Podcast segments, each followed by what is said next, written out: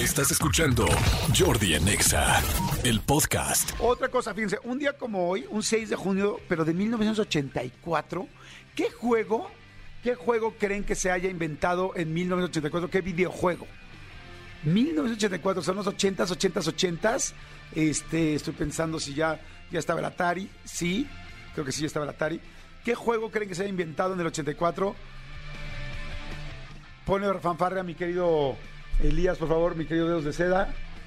Por favor, dicen Mario Bros, Juan Carlos Torres. No, no es Mario Bros. Este. No. Fanfarria, por favor. O bueno, más bien este. Redoble, perdóname. Per- perdóname, redoble.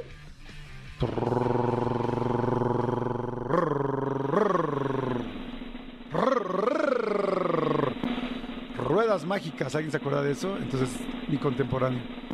Señores, el Tetris. El Tetris se, se inventó en, el, en un 6 de junio, como, como hoy del 84. Miren, ahí se escucha. Les voy a contar un secreto que nunca le he dicho a nadie. Bueno, no, sí, o sea, más bien nunca lo he dicho público. Yo no puedo jugar Tetris.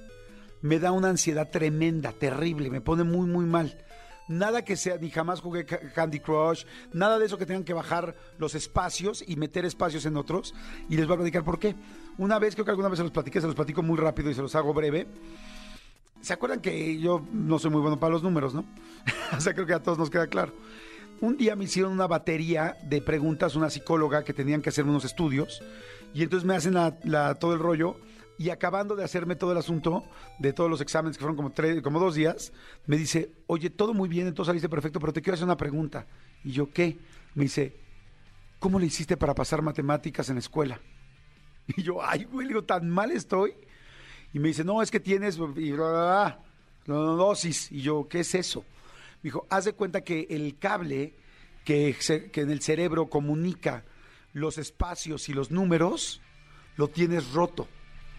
O sea, está como roto. Entonces está pegado el cable, pero para que tú realmente puedas, cuando hablas de números y cosas así y espacios, este, tiene que saltar, haz de cuenta, la chispa de un pedazo de ese cable, de esa conectividad, no sé cómo se llaman de las neuronas, esas este, uniones, tiene que saltar de un lado al otro en lugar de estar conectado. Entonces te cuesta más trabajo.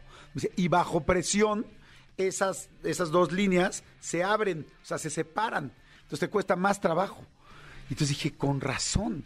¿Saben que uno de los problemas que tuve alguna vez en mi vida, en mi matrimonio, era que yo bajaba las maletas y me costaba mucho trabajo acomodar las maletas para ir al para ir a un viaje, ¿no? A las vacaciones.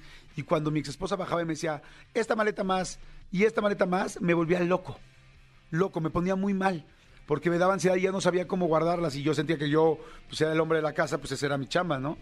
Este, digo, no estoy diciendo que no la pueda hacer una mujer, ni viceversa, pero bueno, en mi casa eso era una de las cosas que hacía yo.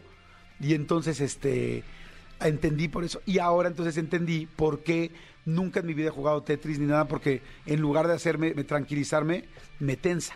Ahora, yo le dije a la doctora, por si alguien siente lo mismo, que le está pasando lo mismo, eh, o si alguien de su familia le pasa lo mismo, yo le dije, este, oiga doctora, entonces, pues siempre voy a tener ese problema con los números y con los espacios. Me dijo, no, como todo en la vida se puede entrenar.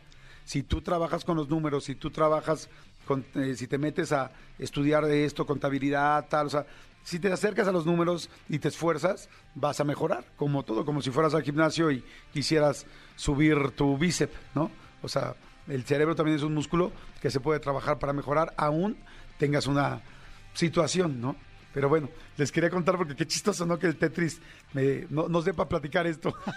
Pero bueno, señores, hoy también es Día Mundial de los Pacientes Trasplantados. Eh, tengo una entrevista por ahí próximamente que va a salir en YouTube que está buenísima. ¿Qué se puede trasplantar? Para que ustedes sepan, una persona puede salvar muchas vidas. Una persona puede eh, trasplantar sus córneas, sus huesos, los elementos del sistema osteo- eh, osteoarticular, puede trasplantar la piel, puede trasplantar los vasos sanguíneos, el intestino, el páncreas, el riñón, el hígado, los pulmones y el corazón. 1, 2, 3, 4, 5, 6, 7, 8, 9, 10.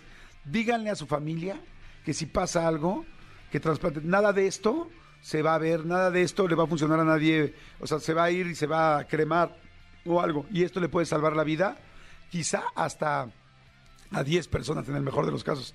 Imagínate tú poderle dar vida a una. O sea, poder hacer que una persona viva híjoles, yo creo que no, no habría mejor forma en la que agradecer la vida que tuviste que poderle regalar a alguien más un poco de ella y más tiempos, más días, más horas, más semanas o más años de vida para que esté con sus hijos, con su gente, con su familia, con sus papás, con su pareja. Está precioso. Díganle a la gente, ya, ya, ya es oficial que ya más que una tarjeta y tal, son tus eh, familiares los que tienen que decir si sí donas o no donas. Y este, y sería fantástico poder ayudar a más gente. Escúchanos en vivo de lunes a viernes a las 10 de la mañana en XFM 104.9.